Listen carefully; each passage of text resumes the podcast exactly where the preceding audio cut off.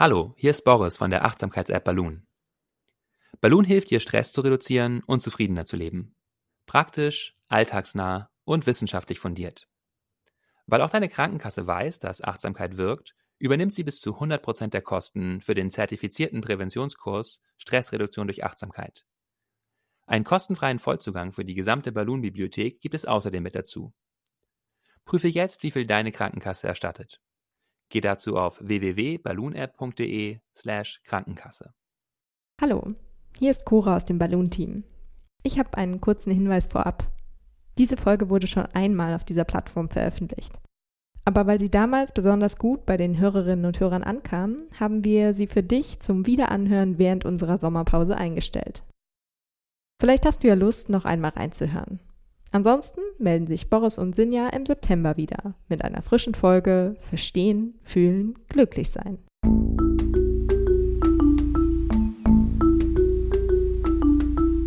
Verstehen, Fühlen, Glücklich sein mit Sinja Schütte und Boris Bornemann.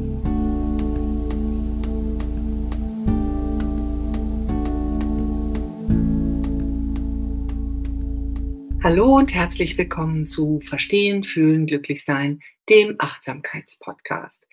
Wie immer mit ganz viel Gefühl und ganz viel Verstand, weil das ist ein echt richtig gutes Match und passt fantastisch zusammen. Ja, und wie immer auch mit Dr. Boris Bornemann, Neurowissenschaftler, Psychologe, Achtsamkeitstrainer, ja, und Stimme und Kopf hinter der Achtsamkeits-App Balloon. Hallo Boris. Hallo Sinja, hallo liebe Hörerinnen und Hörer. Und wie immer rede ich mit Sinja Schütte. Sie ist Chefredakteurin der Achtsamkeitszeitschrift Flow. Ja, was für ein perfekter Start. Keiner von uns hat sich versprochen. Es hat alles ganz genau gepasst und ähm, das passt sehr gut zu unserem Thema, denn wir reden heute über Perfektionismus. Was ist das eigentlich? Woher kommt das? Und ja, eigentlich, verdammt, wie kriegen wir das los? Weil eigentlich ist es, glaube ich, etwas, was zumindest landläufig, wenn man darüber spricht, immer als negativ gesehen wird oder auch häufig als negativ gesehen wird. Ähm, ob das so ist, würde ich gerne gleich mit Boris klären. Aber jetzt erstmal die Frage, Boris, was ist denn eigentlich Perfektionismus? Was steht da aus wissenschaftlicher Sicht hinter?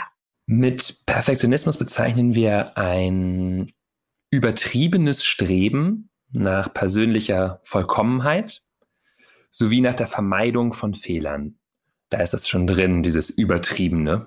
Man kann da schon zwei Aspekte auch raushören. Einmal geht es um dieses Streben nach Vollkommenheit und dann geht es darum, Fehler zu vermeiden.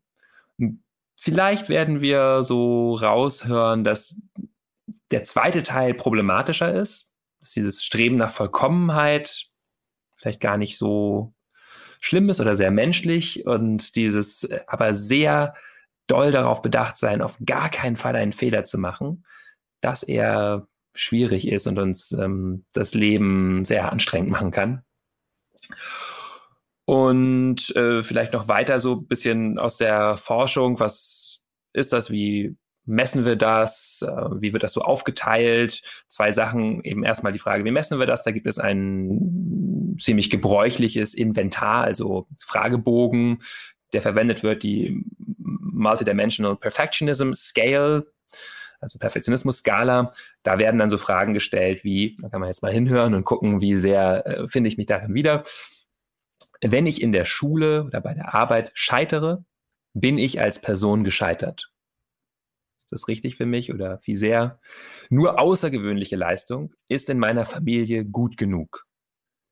Oder je weniger Fehler ich mache, umso mehr werden Menschen mich mögen.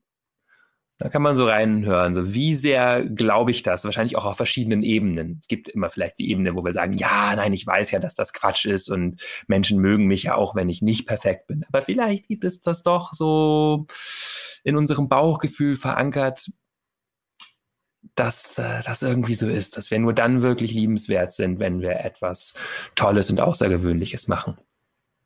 Du sprichst ja, ja schon so zwei Ebenen an, also diese eine bewusste Ebene, die rationale Ebene, wo wir, glaube ich, äh, und das ist das, was ich vorhin noch meinte, als ich sagte, ja, wie werden wir das los, weil wir alle, glaube ich, wissen, dass es diesen negativen Aspekt dabei gibt.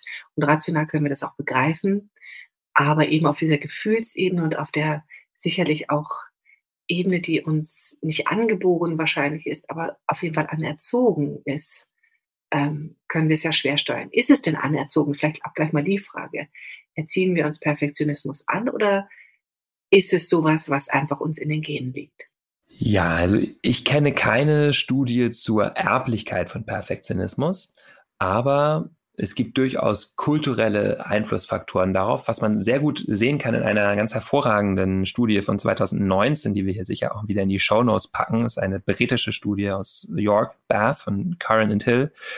Und da zeigen sie, dass der Perfektionismus im Laufe der letzten Jahrzehnte zugenommen hat. Womit haben da 40 Zusammenhang? Äh, genau, also die schauen sich das an in 40.000 College-Studierenden äh, in den USA, in Kanada und in britischen Universitäten, zeigen also lineare Zugabe und sie bringen das in Zusammenhang mit diesen ja, neoliberalen und hochkompetitiven Umgebungen, in denen wir uns zunehmend befinden. Das kann man auch wiederum zeigen, wenn man sich dann ökonomische Analysen anschaut. Die berufen sich da unter anderem auf äh, Thomas Piketty, der ja so ökonomische Analysen macht, wie sich unsere Lebens- und Marktstruktur sozusagen verändert hat und dass sich da die Werte, die die Regierungen implizit und explizit verfolgen, verändert haben von Vollbeschäftigung und Reduktion sozialer Ungleichheit hin zu äh, Werten wie agile Märkte, größere Wettbewerbsorientierung und damit auch eine Vereinzelung, auf der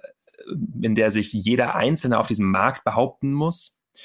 Dann gibt es natürlich auch Einflüsse durch Medien, wo diverse Mittel der Selbstdarstellung benutzt werden, Facebook, Instagram und so weiter, wo wir Bilder von uns zeigen, die hochpoliert sind und möglichst gut ausgewählt, wo wir möglichst perfekt aussehen und wir immer mehr Möglichkeiten haben, eine Perfektion zu inszenieren, die es in der tatsächlichen Welt so gar nicht gibt, aber die auf den Bildern und in den Medien und so weiter eben sich leicht so darstellen lässt. Ja, das geht ja sogar so weit, dass, glaube ich, äh, in Amerika inzwischen äh, gerade Jugendliche ähm, mit dem perfekten, gefilterten Bild aus Instagram zu Ärzten gehen, zu ähm, Schönheitschirurgen gehen und sich ähm, ihrem perfekten Bild anpassen lassen wollen. Also das ist ja schon sehr verrückt, wo, welche, welche Blüten das treibt letztendlich. Also es scheint ja dann darauf hinzudeuten, oder du sagst es ja ganz deutlich, dass es sozusagen eine Sozialisierung ist, dass es etwas gesellschaftlich gemachtes ist, dass es etwas anerzogenes ist, dass wir uns ähm, an den Dingen orientieren, die in unseren Familien stattfinden, die in unseren Peer Groups stattfinden, die in unserer Umgebung stattfinden. Wie wirkt es sich denn auf mich aus, wenn ich äh, dem ein oder anderen Perfektionismus, diese zwei Arten, die du ja angedeutet hast, sozusagen das in mir spüre, wenn ich es stark verinnerlicht habe? Also es gibt einen Teil davon, der gesund und normal ist, in Anführungsstrichen. Natürlich wollen wir uns verbessern und wollen gerne unser bestmögliches Selbst sein vielleicht oder ja, haben Streben danach, die Dinge sehr gut zu machen, das unterschiedlichen Ausmaßen. Das ist nicht so wahnsinnig problematisch. Dieser gesunde Perfektionismus korreliert eher mit Gewissenhaftigkeit, also ein Persönlichkeitsmerkmal ist ermessen als einer der Big Five Persönlichkeitsmerkmale. Und da äh, wollen wir also, dass die Dinge gut laufen, dass das alles verlässlich ist und so weiter. Das kann eine ganz hilfreiche Eigenschaft sein. Und dann machen wir das vielleicht auch nochmal bis zum letzten, haben vielleicht auch eine Freude daran, dass es so richtig gut ist. Das ist weniger problematisch als eben so dieser ungesunde Perfektionismus, der eher mit geringem Selbstwertgefühl und Neurotizismus korreliert. Also Neurotizismus auch eines dieser Big Five Persönlichkeitsmerkmale, kann man auch als emotionale Labilität bezeichnen, also so ständiges Schwanken, eben Unsicherheit über unseren eigenen Selbstwert. Und wenn wir diese Art von Perfektionismus haben, du hast eine Frage, Sinja?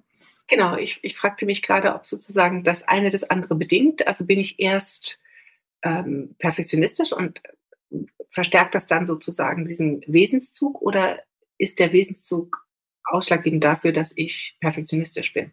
Das ist schon eine komplizierte Forschungsfrage, die du in ein gutes in Forschungsdesign gießen könntest. So sicher disponiert Gewissenhaftigkeit auch dazu, dann später übermäßige Gewissenhaftigkeit zu entwickeln.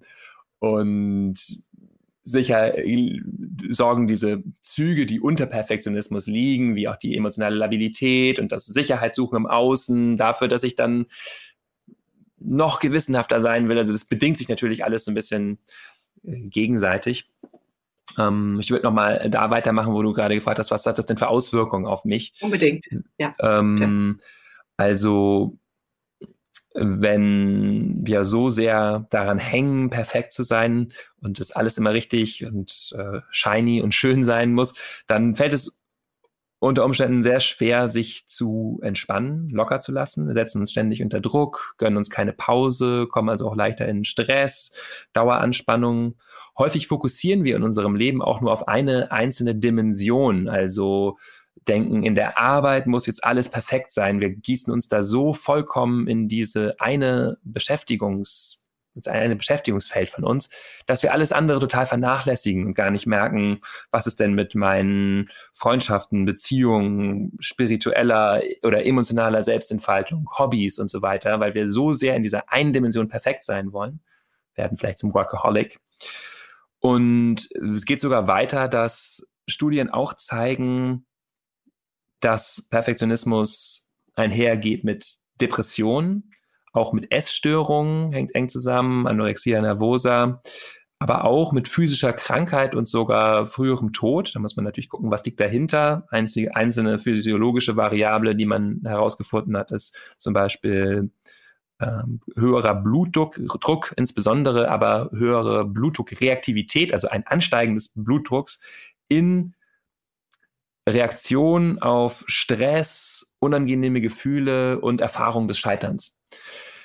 Also das treibt uns sozusagen regelrecht äh, ja, den Blutdruck hoch, wenn wir so sehr daran hängen, in diesem Bild, ich bin perfekt, mir passiert nie ein Fehler, ich kriege immer alles hin, dass wir völlig katastrophisieren und durchdrehen, wenn das dann nicht so ist. Und ja, das spürt man sicher schon, das ist kein so wahnsinnig angenehmes Grundgefühl des Lebens. Also richtig geht, dass Perfektionismus uns krank machen kann. Und da kommt natürlich dieses, ähm, dieses, dieser erste Impuls, wenn man über Perfektionismus spricht, dass man sagt, oh, das ist nichts Gutes für uns, weil genau dieses Krankmachende, dieses sich selbst unter Druck setzen, naja, und auch eben diese, äh, dieses Gefühl und diese Eigenschaft, die dahinter liegt, der Unsicherheit, der, der, ja, sich selbst sehr kritisch sehen und immer, immer noch weiter antreiben, das ist natürlich das, was uns dann im Endeffekt krank macht. Ähm, wenn es uns krank macht, gibt es sicherlich, oder beziehungsweise, wie gesagt, du, du, sprachst ja davon, es gibt zwei Richtungen. Das eine, das uns krank macht und das andere, das uns ja sogar ein, quasi ein positiver Ansporn sein kann. Das heißt, am Ende geht es natürlich jetzt in, für uns beide jetzt heute darum, Wege zu zeigen, wie man das eine vielleicht lindern, mindern, senken kann und vielleicht das andere sogar fördern für sich selbst kann, weil äh, das ist ja dann sozusagen eine Art positiver Perfektionismus, der uns auch positive Impulse geben kann. Richtig? Genau, also eine Orientierung an Werten, die uns wirklich wichtig sind und für die wir eintreten, an denen wir arbeiten wollen, das ist sicher ganz positiv. Und wir kommen jetzt ja so ein bisschen in den Bereich, ja, was kann ich machen, wie kann ich mich selber reflektieren und äh, vielleicht durch Achtsamkeitspraxis auch ähm, da einen gesünderen Umgang finden. Ähm, und ich habe so ein bisschen das Gefühl, dass das ein Thema ist, zu dem du eigentlich sehr viel zu sagen hast, weil ähm, ich dich ja sehr viel mitbekomme, so in deiner Arbeitsbelastung vor allen Dingen, was die Sinn ja alles macht. Das weiß ich so ein bisschen, also natürlich überhaupt nicht genau, aber äh, vielleicht wissen das einige, äh, sind ja ist auch Chefredakteure noch einige anderer äh, Magazine und hat also ganz, ganz, ganz viele Eisen im Feuer und ist äh, auf eine sehr wunderbare Art immer euphorisch für ganz viele Dinge und fängt ganz viele Dinge an und äh, bringt diese Dinge auch zu Ende, ist ja eine ganz erfolgreiche Frau. Und äh, da kann ich mir vorstellen, dass du eigentlich sehr viel mehr mit diesem Thema zu tun hast. Du wirkst auch auf mich da eigentlich sehr klar in, das, in Bezug darauf, dass äh, Perfektionismus eher schädlich ist. Mm. Wahrscheinlich habe ich deswegen ich glaube, auch so reagiert am Anfang, aber vielen Dank übrigens auch für deine netten Worte. Ja, aber natürlich ist das ein Thema. Ich glaube, ähm, dass ganz, man sagt ja auch, das ist so ein Frauenthema auch.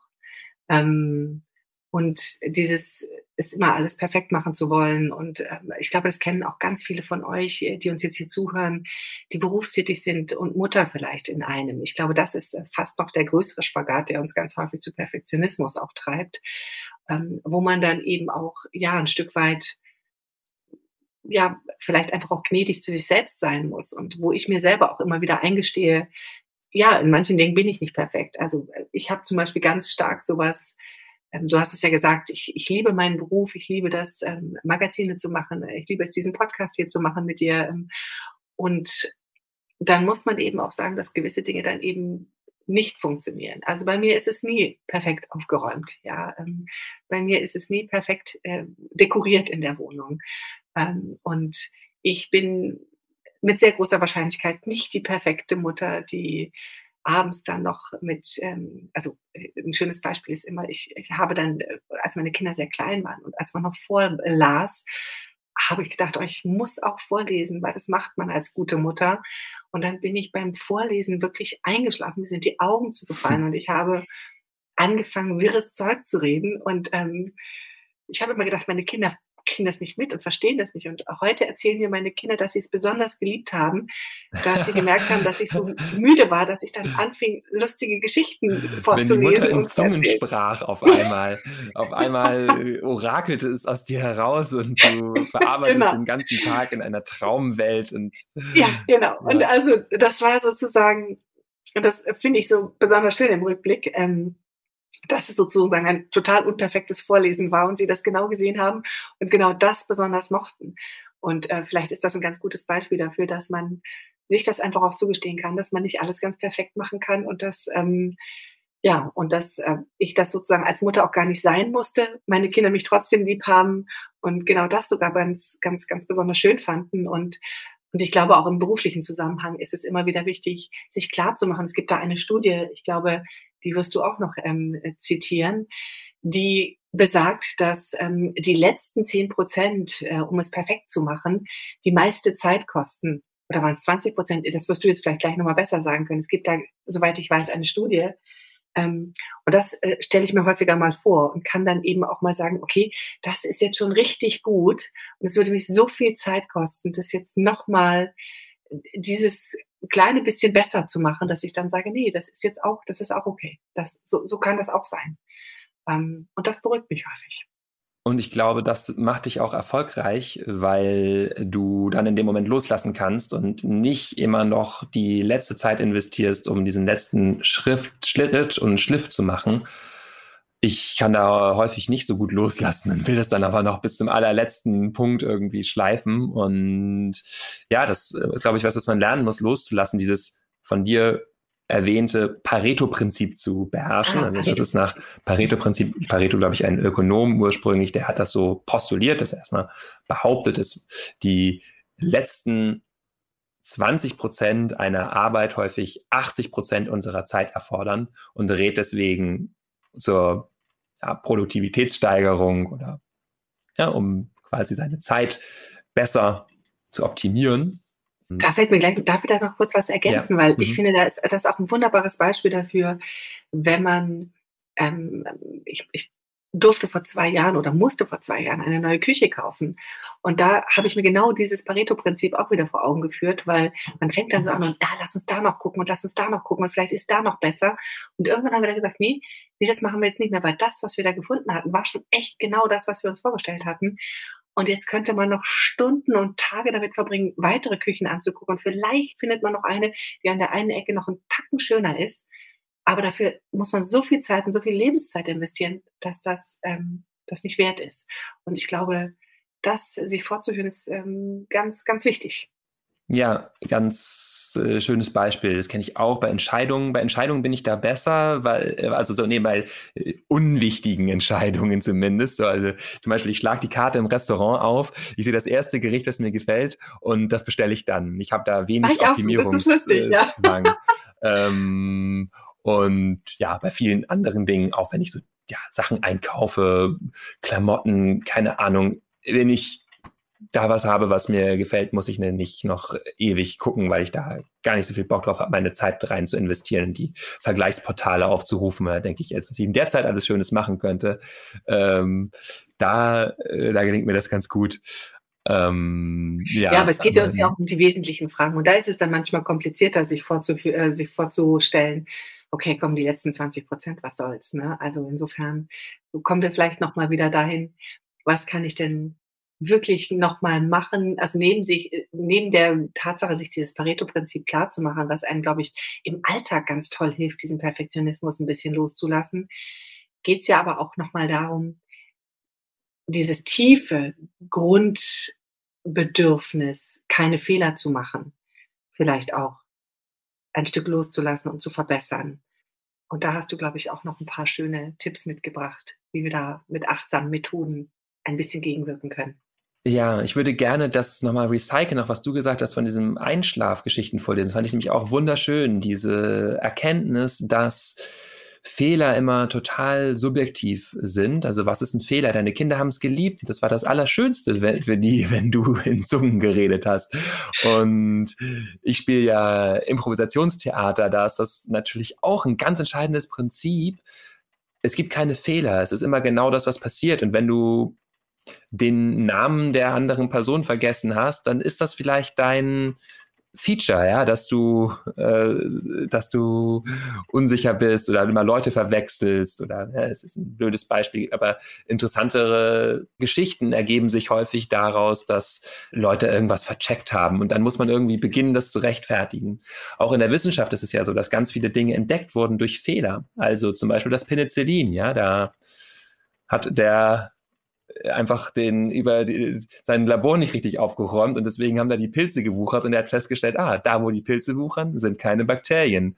Und ähm, auch das LSD zum Beispiel wurde so entdeckt, dass er sich nicht richtig, der Hoffmann sich nicht richtig abgeschirmt hat im Labor und deswegen eine kleine, mikroskopisch kleine Menge in seine Atemwege gelangt ist und er auf dem Rückweg auf dem Fahrrad nach Hause Trips geschoben hat und gemerkt, Moment, diese Substanz hat ein Riesenpotenzial.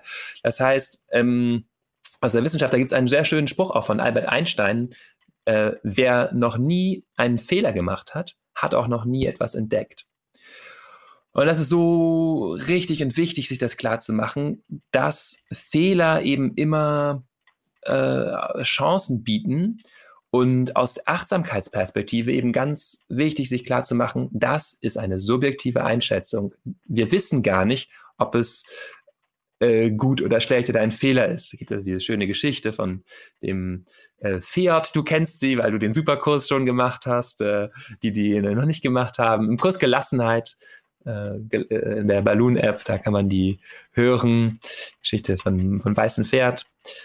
Also sich, sich klar zu machen, wir wissen nie, ob das ein Fehler ist oder nicht. Und mit der lebendigen Energie zu gehen in dem Moment, dessen, was jetzt da ist, inklusive vielleicht dieses Gefühls von, oh Gott, oh Gott, das ist jetzt aber peinlich oder so äh, Scham, da kommen natürlich ganz viele Themen hoch, Geschenke, mit denen wir uns dann auseinandersetzen können. Aber erstmal so diese Grundhaltung zu wissen, das ist alles lebendige Energie, das ist etwas, äh, aus dem ich etwas schaffen kann, kreatives Material, wie man auf der Theaterbühne dann sagen würde, oder äh, auch Zeichnerinnen erzählen das häufig, dass sie dann irgendwo einen Klecks hingemacht haben und die in ihr über Tagen erarbeitetes Bild jetzt total versaut hat, scheinbar. Und nach einem Tag Gram und Agonie damit entdecken sie dann, was sie aus diesem Klecks machen können und kommen auf eine ganz neue Idee, die dieses Bild wirklich total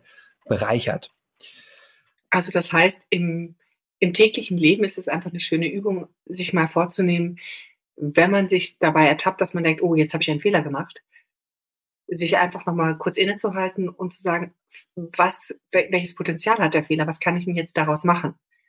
Ähm, und nicht eben sofort zu denken, oh Mist, ein Fehler und es ist nur negativ, sondern wirklich sich da auch mal gedanklich umzupolen und das zu üben täglich. Habe ich dich da richtig verstanden, dass wir das sozusagen als richtige Übung auch mitnehmen können?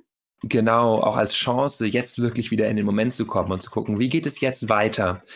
Und wenn wir auf dem Weg sind, uns in Achtsamkeit zu üben, ist das eine schwierige, aber auch eine sehr mächtige Lernsituation, die wir haben, zu sagen, ich habe jetzt einen Fehler gemacht, ich komme jetzt in den Moment, was ist jetzt das, was wichtig ist, worauf es jetzt ankommt und nichts zu verhängen, in dem hätte ich doch bloß, wäre es mir anders geschehen. Ich bin Anfang der Woche nach Osnabrück gefahren für einen Kurs und mir ist der Zug drei Minuten vor der Nase weggefahren. Der, der kam zu früh, muss ich zu meiner Entschuldigung sagen.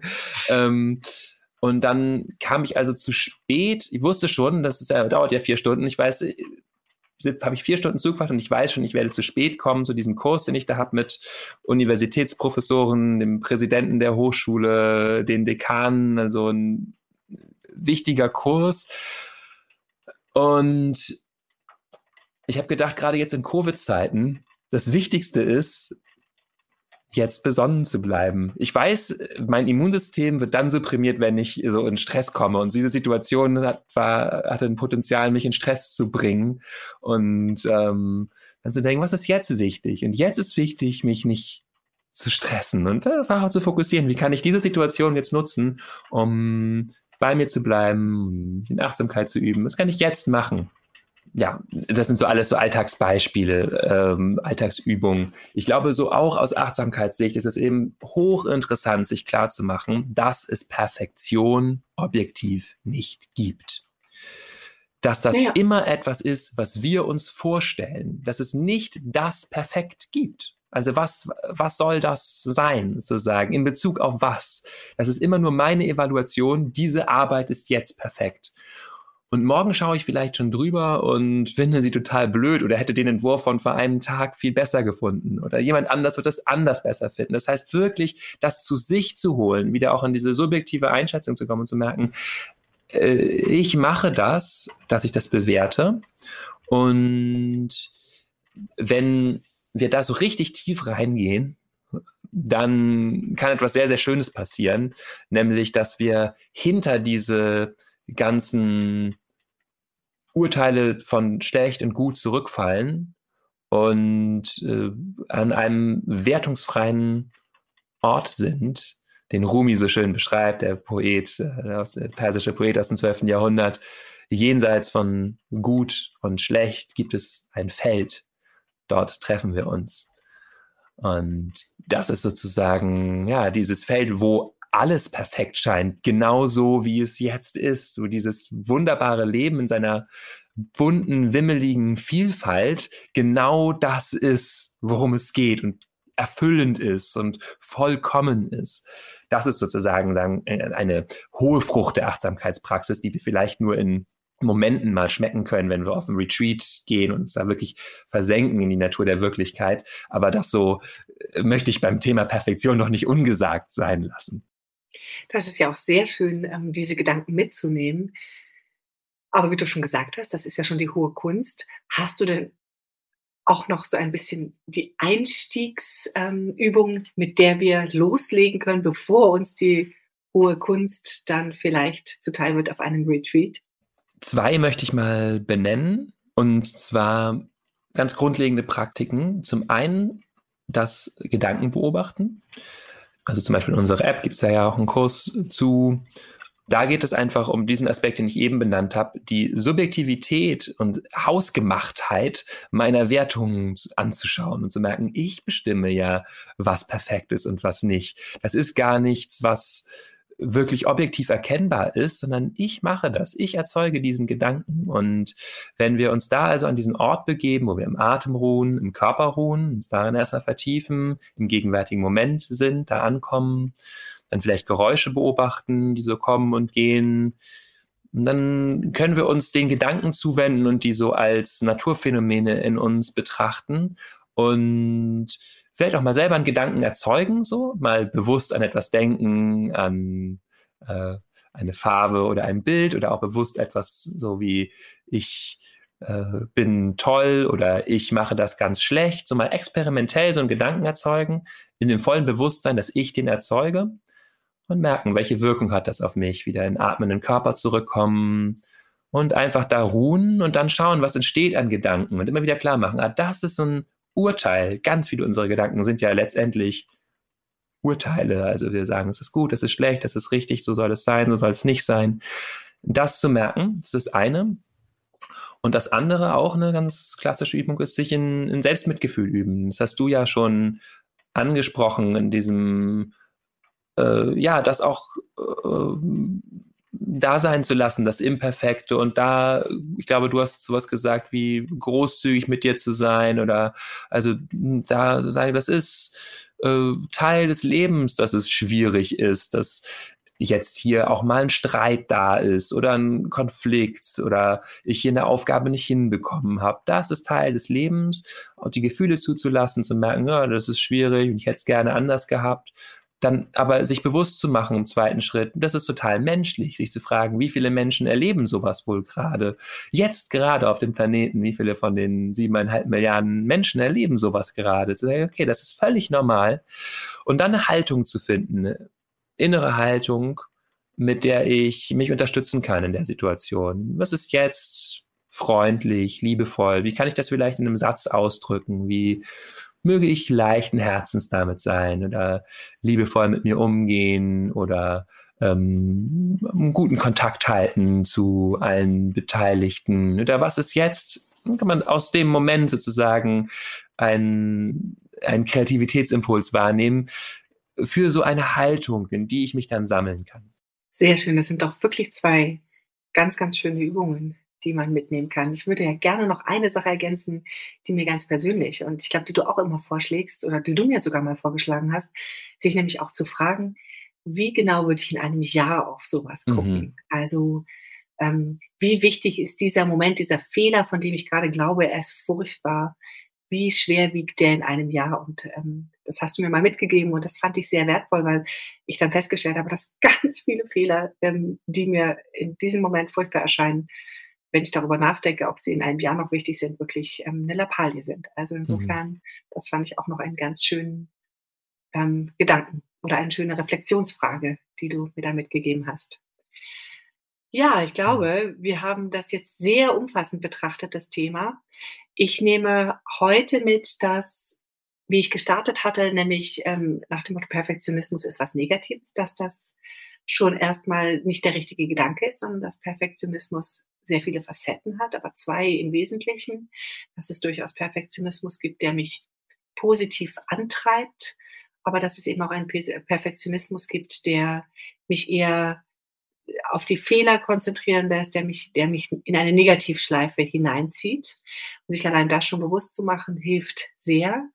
Ähm, und ich habe mitgenommen, dass es ganz wichtig ist, sich klar zu machen, ähm, dass es das Perfekte nicht gibt und dass es von mir selbst abhängt und von meinen Gedanken, ähm, dass ich äh, mir selber immer nur vorstelle, was perfekt ist, sondern dass ich da genau ansetzen kann, wenn ich vielleicht eher dazu neige, mir keine Fehler zuzugestehen, dass ich darüber nachdenke, darüber reflektiere und ähm, ja, mir mit den Übungen, die du gerade eben genannt hast, nämlich auf der einen Seite ähm, sich das nochmal genau anzugucken und auf der anderen Seite, ähm, was war die zweite Übung? Selbstmitgefühl, freundlich mit sich ah, zu sein. Selbstmitgefühl, genau. Ja. Und genau, sich die Fehler zu verzeihen, dass das einfach nochmal ganz wichtig ist. Ja, und ähm, insofern glaube ich, gehe ich jetzt mit dem ganz guten Gefühl heraus, dass es, und da zitiere ich dich wieder, zwischen Gut und Böse noch ein weites Feld gibt. Und da werde ich versuchen, mich jetzt mal hinzubegeben. Vielen Dank, lieber Boris, für diese schöne, äh, für dieses schöne Gespräch. Ja, und ähm, vielen Dank, dass ihr zugehört habt. Ich hoffe, ihr kommt mit auf dieses schöne Feld. Und ähm, wenn ihr Lust habt, könnt ihr uns natürlich gerne schreiben. Ähm, und zwar unter der E-Mail podcast at balloonapp.de. Könnt uns auch gerne Anregungen geben oder auch kritisieren oder ähm, auch Fragen stellen oder uns wissen lassen, was ihr gerne mal hier diskutiert wissen würdet. Ja, und wir freuen uns natürlich auch, wenn ihr uns in der Podcast-App von Apple bewertet, weil ähm, so können uns einfach noch viel mehr Menschen finden, die diesen Podcast vielleicht gerne hören würden oder hören sollten ja, so können wir jetzt nur noch sagen, tschüss, einen schönen Tag und ähm, bis zum nächsten Mal. Tschüss. Tschüss.